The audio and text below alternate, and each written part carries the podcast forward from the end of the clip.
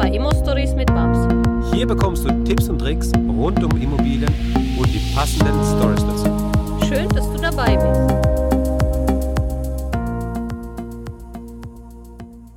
Ja, und jetzt geht's weiter mit der Folge, da wo wir das letzte Mal schon aufgehört haben. Viel Spaß mit dieser Folge. Und wir haben nochmal eine vierte äh, Methode, die ich nochmal kurz erwähnen würde, bevor die Folge zu Ende geht. Das ist also eben tatsächlich die große Vermietung so wie wir das machen an Unternehmen. Wir machen das so, dass wir also eben pauschal pro Person und Monat ansetzen. Mhm. Ja, und mit denen dann globale langfristige Verträge anteilen.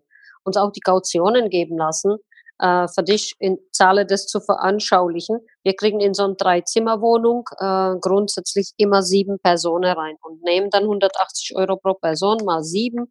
Das sind also eben 1260 Euro warm in einem nicht so lukrative Bereich, weil die müssen 20 Kilometer fahren in der nächste Stadt. Also sie haben noch Busse, Transfer, Transfer und so weiter. Aber das werde ich sagen, ist eine C-Lage und für die C-Lage ist es sehr gutes Geld pro Wohnung. Und dann nehmen sie uns beispielsweise auf einmal zehn Wohnungen ab. Ja, also okay. hast du 12.600 Euro mit einem Schlag gesichert für die nächsten zwei Jahre und ähm, relativ wenig Aufwand. Die Bette musst du reinmachen, die Schränke musst du reinmachen. Ähm, die Firma bringt oft Auslandsmitarbeiter äh, mit ein, also Bulgarien, Ungarisch, äh, Ukraine, Rumänien, äh, Türkei. Und mhm. alles, was so äh, kommt, kümmern sie sich selbst, managen alles selbst, haben okay. quasi nur der Verpflichtung, dass also eben sie zahlen immer 15 Tage im Voraus. Also wir bekommen am 15. unsere Geld für den nächsten Monat schon. Ja, ja. ja. Das steht so in den Verträgen, dass wir genug Zeit haben, solche Summe dann zu steuern, buchhalterisch äh, gesehen. Ähm, ja, und damit denke ich mir, bist du auch äh, sehr, sehr gut. Also eben, wenn du, wenn du dann 180 Euro mal sieben Personen hast, das sind 1260 und die kommen jeden Monat. Ja. Mhm. Ohne jegliche Art sich zu kümmern, ist ja. es auch sehr, sehr gute Rendite. Und das ist äh, bei Studenten waren wir bei 900, bei normale Vermietung bei 700, ja. Jetzt mhm. sind wir bei der Firma bei 1260 ohne Arbeit und wir werden mit den Monteuren dann bei 4700 mit richtig viel Arbeit. Also das muss jeder für sich abwägen. Welche Modell der Vermietung möchte ich gehen? Ich habe also eben die normale Modelle der Vermietung. Ich habe ähm, diese Modelle, also eben ein Globalunternehmen. Und mhm. wir werden uns zukünftig auch äh, darauf, zumindest Osten werde ich mich darauf spezialisieren, äh, ähm, in diese Globalunternehmen ja. ähm, einfach mal die Verträge abzuschließen. Ich fühle mich da sehr wohl. Das sind große Unternehmen, die haben alle zwei, drei, vierhundert Leute, da kommen die Mieten, da sie keine Sorge machen. Da ist die Liquidität gewährleistet, da, das sehen die Banken auch sehr gerne. Und wir mhm. haben also eben äh, das aktuelle Portfolio befasst um die 160 Wohnungen. Da kannst du dir vorstellen, was da abgeht an Rendite. Das kannst du mit Normalvermietung niemals erreichen. Ja. Klar. Ja. Und äh, dieses, du hast ja schon gespro davon gesprochen, wer da jetzt reinzieht. Das sind jetzt nicht unbedingt die, ja, die Higher Class, die man dann da drin hat. Die Wohnungen werden dann auch relativ Nein. abgenutzt. Es kommt drauf an. Die Leute bleiben also mit einem Auslandsvisum, die arbeiten in Fabriken. Äh, jetzt ja. beispielsweise bei mir ist es so, dass ich in einem Grenzgebiet Immobilie besitze, die arbeiten dann übergrenzwertig, äh, die arbeiten beispielsweise in Tschechien. Tschechien hat gar keinen Wohnraum und dann in Osten, werden dort gefahren mit den Bussen, bleiben äh, drei Monate und haben zwölf Stunden Schichten. Und nach der zwölf Stunden Schicht, also wenn du ab acht Uhr arbeitest bis abends um acht, dann gehst du spätestens um zehn vor sieben aus dem Haus und kommst spätestens um neun wieder zurück. Also die kommen, die schlafen, geduscht sind sie schon von den Fabriken. Okay. Also ich habe damit sehr, sehr gute, positive Erfahrungen gemacht. Und die Leute bleiben drei Monate, nach drei Monaten kommt nochmal eine neue Schicht, weil sie dürfen drei Monate hier bleiben, dann müssen sie drei Monate zurück. Also drehen die Leute quasi viermal im Jahr. Ja. Okay, okay. Und wir übergeben die Wohnung mit Erstausstattung, holen uns eine Kaution für diese Wohnung mit der ja. Mobilierung. Ja. Jede, jede an, anweilige Beschädigung der Wohnung, wenn sie ihm abgeben. Also wie viele Leute da dreht, interessiert uns nicht. Uns interessiert, wenn sie die Wohnung wieder zurückgeben möchten, welcher Zustand ist diese Wohnung. Ja, ja. ja. Und wenn wir dann sagen, es ist alles abgenutzt, es ist alles kaputt, ja gut, dann zählen sie die Kautionen nicht mehr. Ganz einfach. Das wissen sie auch schon. Das wissen solche Unternehmen schon. Ja? Ja, ja. Aber trotzdem ist es für die nach wie vor lukrativ und für uns ist es so eine Rendite-Turbo. Ja? Hm. ja. Also es gibt überall Großkonzerne, die suchen. gerade Baustellebereichen oder Produktionsbereichen. Es kommt darauf, wo man die Immobilie hat, wie mhm. man sich bewegen kann. Wenn die Unis sind, können wir Studentenwerke draus machen. Wenn wir ähm, übergreifende Länder gehen, können wir beispielsweise Trier sehr gut, da arbeiten viele in Luxemburg, sind die Miete auch super.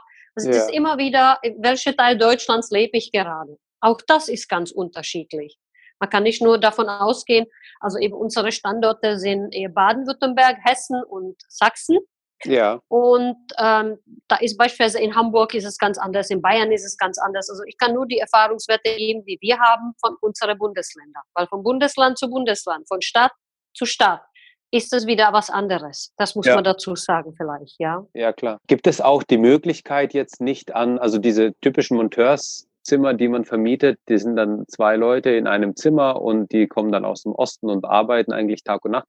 Gibt es auch das Gleiche, nur sage ich mal hochwertig, dass es irgendwelche Ingenieure sind, die halt äh, vorübergehend für ein halbes Jahr, bis sie die Stelle, bis sie die Probezeit rum haben, ähm, hin und her pendeln ja. oder sowas? Gibt es da ja. Portale? Oder ja, also bei uns ist es so, dass du bei der SAP oder BASF inserieren kannst. Es gibt einen Auslandsarbeiter, die dann kommen, da würde ich einfach mal nahelegen, mit Betriebsrat von BASF oder SAP die anzuschreiben, per E-Mail so ein Angebot äh, intern rausgeben. Sie haben Intranet, wo man das intern in solche große Unternehmen im Internet inserieren kann oder halt persönlich vorbeifahren an der Rezeption fragen, wo finde ich der Verantwortliche für solche Wohnräume. Das machen oft die HR-Leute, ja. ja. Und die HR-Leute suchen dann also eben für die Auslandsmitarbeiter, die beispielsweise für sechs Monate hier zu einem Projekt sind äh.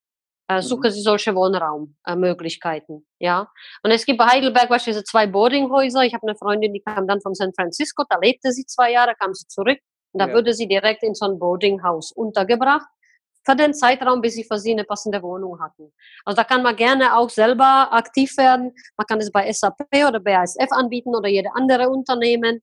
Ja, das kann in Ingolstadt sein, das kann in Bielefeld die, die Chemiefabriken sein, ja. das kann, äh, weißt du, in Ingolstadt ist noch Audi-Werke, ja, überall, ja. wo man irgendein groß, groß ähm, Arbeitgeber hat, dann sucht man den halt raus und geht mhm. man da vor Ort und sagt, guck, ich bin jetzt Immobilieninvestor, hättet ihr die Möglichkeit, eure Ingenieure, hier sind unsere Apartments, sie sind alles Luxus. Ich habe auch einen Freund, der vermietet solche Luxus-Apartments, mobiliert mit allem, was da gemacht ist in Mannheim.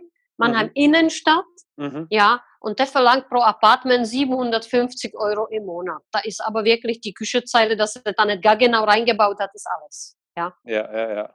Und da gehe halt wirklich äh, Manager rein, die beispielsweise für sechs Monate richtig Luxus wollen, äh, sich wohlfühlen wollen, die, die Zeilen, also eben die, die, die Apartments sind Luxus gebaut. Mein Konzept ist es nicht. Mein Konzept war das Masse und das billig und die Rendite am meisten hoch, weil äh, die, die mich kennen, wissen, dass meine Portfolien also eben mit äh, fast sieben Prozent getilgt sind, äh, weil ich irgendwann halt fertig werden müsste. Und dann ist es wieder spezifisch von Kapitalanleger, wer habe ich hm. vor mir, mit welcher, wie alt ist der Anleger? Das ist wichtig. Wie alt bin ich? Bin ich 20, 25? Hey, Chaka! Dann werde ich mit zwei Prozent tilgen und, und werde das Leben genießen. Wenn ich aber schon über 40 bin, dann muss ich mir überlegen, oh, dann muss ich aber das Turbo reinbauen und es ja. muss getilgt werden. Und dazu brauchst du die entsprechende Rendite. Sonst kriegst du wieder irgendwann mit den Bankern, Bankern Ärger. Weil sie sagen, oh, da wirst du nicht fertig und da ist zu wenig und da hast du ein Problem. Und aus diesen Gründen habe ich mich darauf spezialisiert, die Masse zu nehmen, die ja. meiste Rendite, sodass die Immobilie schnellstmöglich abbezahlt werden. Hinterher kannst du immer noch sagen, komm, wir machen jetzt Kennsanierung, wir sind schuldefrei, alle unsere Häuser sind bezahlt und jetzt machen wir richtig Luxusapartment und vermieten ruhig. Äh, es spricht ja nichts dagegen. Ja? Ja, ja? Aber solange wir Banken drin haben und die Banken wollen immer Cashflows sehen, immer Rendite sehen, immer Ergebnisse sehen, ähm, ist es schon empfehlenswert, sich nach solchen Modellen vielleicht umzuschauen. Dasselbe ist Airbnb. Ja? Es gibt viele junge Leute, viele junge Investoren, die sehr erfolgreich mit dem Konzept Airbnb sind. Ja? Mhm. Das ist selber wie die Monteurswohnungen. Du hast quasi jeden Tag jemand anders drin. Das ist eine hotelähnliche Konstellation, ein bisschen billiger als die Hotels, ja. ja das lässt ja. sich auch machen. Mit viel Arbeit und viel Risiko, dass du halt nicht ausgebucht wirst. Für mich persönlich ist das nichts. Das kann ich nicht, ja, will ich auch nicht. Schafft es bei meiner großen äh, Menge an Immobilie gar nicht. Ja, klar. Aber vielleicht für jemand, der irgendwo in der Stadt ein paar Wohnungen ja. hat, ist es eine gute Option mit sehr, sehr viel Geld. Und natürlich mit dem Risiko, dass sie nicht gebucht werden, ja. Aber das bisschen Risiko hat meinte ich immer. Und das wäre so zu dieser zweiten Folge, Max, äh, zu dem Thema, wie kann man vermieten? Also wir haben das kalkulatorisch eigentlich sehr gut dargestellt. Ja, Äh, in alle Formen, alle vier Formen, was lässt sich so verdienen? Ja, genau. mit einer Drei-Zimmer-Wohnung, 100 Quadratmeter, drei Zimmer, von 700 bis 4700 Euro. Alle Variationen waren dabei. Genau. Und jeder kann für sich selber entscheiden, was er gerne möchte, wie er doch gerne vermieten würde, äh, was für ihn toll wäre. Und vielleicht kann die Frau dann von dem jährlichen Investor die Kinder erziehen und sich darum kümmern. Ist auch oft der Fall, dass wir sowas auch am Stammtisch schon haben, dass die Frau sich auch kümmert. Ja, genau. Ja. Optimale oder- Version. Eben ganz einfach irgendwie bekannte Freunde, Verwandte, Nachbarn, weißt du Mhm. sich was. Du hast immer Ja, Leute, die halt nicht abgeneigt sind, 450 Euro Basisjob zu machen. Ja, genau. Auch wenn die es noch persönlich einteilen können, wann die die Arbeit erledigen, das ist ja nochmal ein Vorteil für die. Ja. Mhm. Genau. Okay. Okay. Ähm, das war, das war eine super, super interessante Folge. Die letzten zwei Folgen sehr, sehr interessant, glaube ich. Da kann man wirklich einiges mitnehmen. Babs, ich danke dir.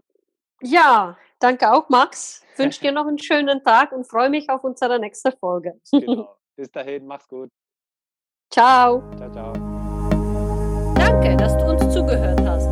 Wenn du eine Frage hast, dann schreib diese gerne mit einer Bewertung bei iTunes.